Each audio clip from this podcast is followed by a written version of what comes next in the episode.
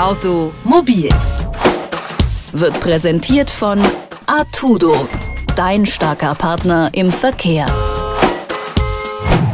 Ich glaube, ich kann da für uns alle hier sprechen, wenn ich sage, dass Sommer vor allem dann gut ist, wenn man am See liegen kann, statt im Büro oder sogar im Auto zu sitzen. Da kann die Hitze nämlich schnell unerträglich werden und im Auto ist das nicht nur unangenehm, sondern auch gefährlich. Der Fahrer wird schneller müde und unkonzentriert, die Reaktionszeit leidet, ähnlich wie wenn man unter Alkoholeinfluss fährt.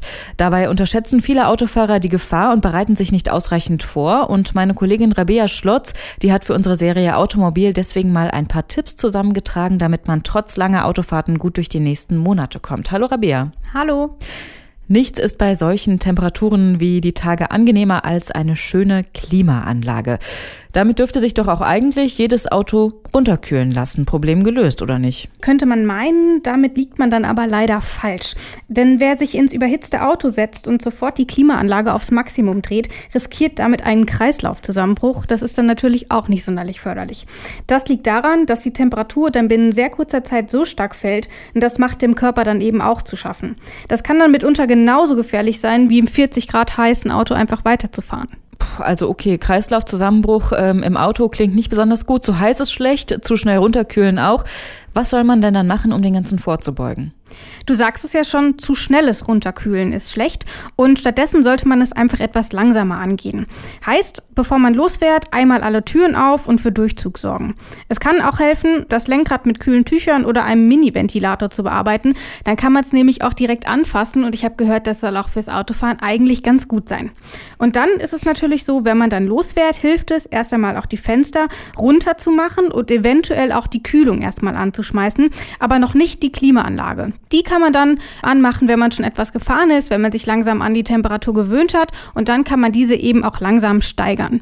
Und wenn man aussteigt, sollte man das Ganze auch wieder in umgekehrte Reihenfolge machen. Das heißt, das Auto nicht einfach abstellen, Klimaanlage aus und rein in die Hitze, sondern auch hier wieder, ich weiß, ich höre in fünf Minuten auf zu fahren, also regle ich die Klimaanlage schon etwas runter, mache vielleicht nur noch die Kühlung an, dann kann ich mich wieder an die ähm, Außentemperatur gewöhnen und dann kann ich eben auch den Kreislaufzusammenbruch vorbeugen. Der funktioniert nämlich auch andersrum, wenn ich vom Kalten ins Heiße zu schnell komme.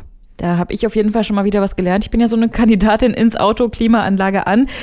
Wenn ich jetzt aber längere Zeit durch die pralle Hitze fahre, dann kann es ja trotz dieser Maßnahmen, also trotz Klimaanlage, trotz Fenster auf ziemlich warm werden, oder? Wichtig ist deswegen, ausreichend Pausen zu machen. Im Schatten natürlich und dann eben auch ausreichend zu trinken. Man mag jetzt denken, dass man das ja eigentlich nicht noch extra sagen muss und das eigentlich auch klar sein sollte. Tatsächlich ähm, unterschätzen viele Autofahrer aber die Hitze im Auto und fahren einfach durch. Da wird dann einfach mal äh, fünf, sechs Stunden am Stück durchgefahren, weil man nicht so lange in der Hitze sich aufhalten möchte. Und Temperaturen von über 50 Grad entstehen nämlich schneller, als man denkt und vielleicht auch, als man es merkt. Und dadurch wird man dann eben ganz schnell dösig und unkonzentriert ähnlich wie wenn man eben einen Schwips hat und das führt dann eben letztendlich zu Unfällen und man kommt keineswegs schneller beim Ziel an, als man eigentlich dachte. Du sagst es schon, viele unterschätzen die Hitzeentwicklung im Auto einfach. Anders kann man ja auch nicht erklären, dass immer wieder Kleinkinder oder auch Hunde im Auto zurückgelassen werden, oder nicht? Genau, denn immer wieder heißt es dann, man war ja nur mal eben kurz weg. Das reicht aber völlig aus. Es braucht nämlich ungefähr zehn Minuten, da hat sich das Auto schon um ungefähr sieben Grad erhitzt. Das hängt dann natürlich auch davon ab, ob das Fahrzeug im Schatten steht oder eben in der prallen Sonne, ob Fenster geöffnet sind oder eben geschlossen. Aber im Groben kommt das schon hin, plus minus natürlich. Und da kann man sich vorstellen, da wird es eben relativ schnell heiß. Wenn wir überlegen, es sind jetzt sagen wir mal 29 Grad, dann ist es nach dieser kurzen Zeit eben schon 35 und das stelle ich mir schon unangenehm vor. Und das Problem dabei ist eben auch noch, dass viele eben nicht nur mal eben kurz weg sind, sondern dann eben schon gerne mal 20 Minuten, wenn nicht sogar eine ganze Stunde. Und das kann dann eben super schnell sehr gefährlich werden. Und ähm, gerade im Hochsommer gibt es dann eben schnell 50, 60 Grad in so einem Auto. Und das ist für einen Erwachsenen schon grenzwertig und für Kleinkinder natürlich umso riskanter, weil die ja viel weniger Fläche haben, um die Hitze zu verteilen. Und deswegen kann ich den Appell von Polizei, Feuerwehr, ADAC und allen anderen nur noch mal wiederholen. Keine Kinder und keine Tiere im Auto zurücklassen, bei keiner Jahreszeit und eben erst recht nicht bei Hitze.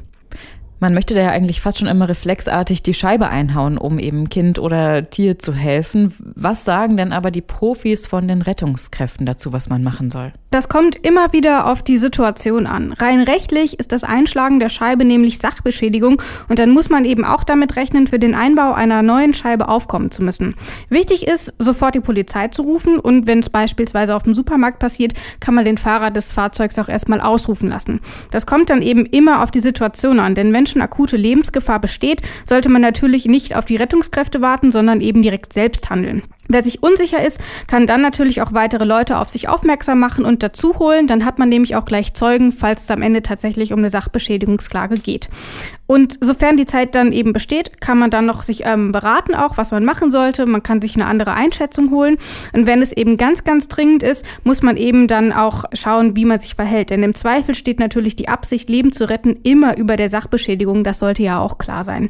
Beim Aufbrechen des Autos sollte man schließlich auch vorsichtig sein, damit man eben weder sich noch beispielsweise das Kind im Auto noch zusätzlich verletzt. Und ähm, wenn man das ähm, Kind oder auch den Hund dann letzten Endes aus dem Auto geholt hat, ist es natürlich wichtig, ähm, erst erst in den Schatten bringen, kühlen, vielleicht Wasser anbieten, schauen, was ist notwendig, ist das Kind bewusstlos, da muss man natürlich weitere Maßnahmen treffen, ist dann aber eben, wie gesagt, immer von der Situation abhängig und ein allgemeingültiges Rezept gilt dann eben nicht. Hitze im Auto ist nicht nur unangenehm, sondern kann auch gefährlich werden. Automobilredakteurin Rabea Schlotz hat erklärt, was hilft. Danke dir, Rabea. Gerne.